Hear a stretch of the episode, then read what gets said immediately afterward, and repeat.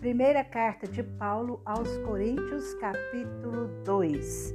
Porque decidi por mim mesmo o seguinte: não voltar a me encontrar com vocês em tristeza, porque se eu entristeço vocês, quem me alegrará?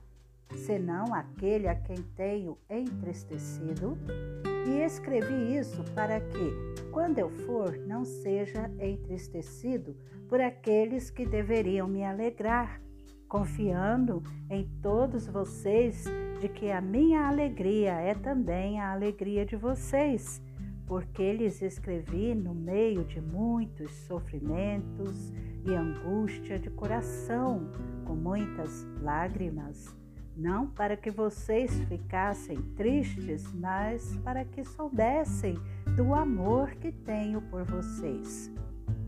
Ora, se alguém causou tristeza, não o fez a mim, mas para que eu não seja demasiadamente áspero, digo que em parte causou tristeza a todos vocês Basta-lhe a punição imposta pela maioria, de modo que, agora, pelo contrário, vocês devem perdoar e consolar para que esse indivíduo não seja consumido por excessiva tristeza.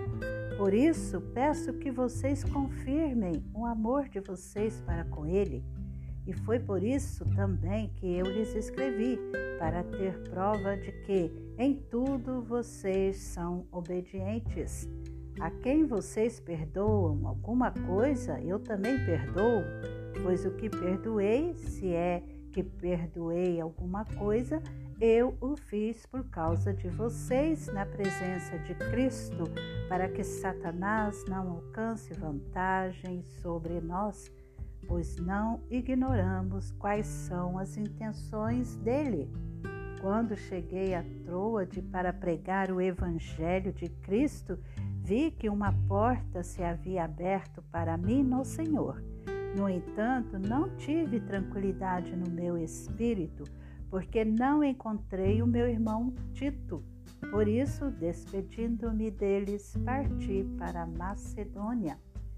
Graças, porém, a Deus que em Cristo sempre nos conduz em triunfo e por meio de nós manifesta a fragrância do seu conhecimento em todos os lugares, porque nós somos para com Deus o bom perfume de Cristo, tanto entre os que estão sendo salvos como entre os que estão se perdendo.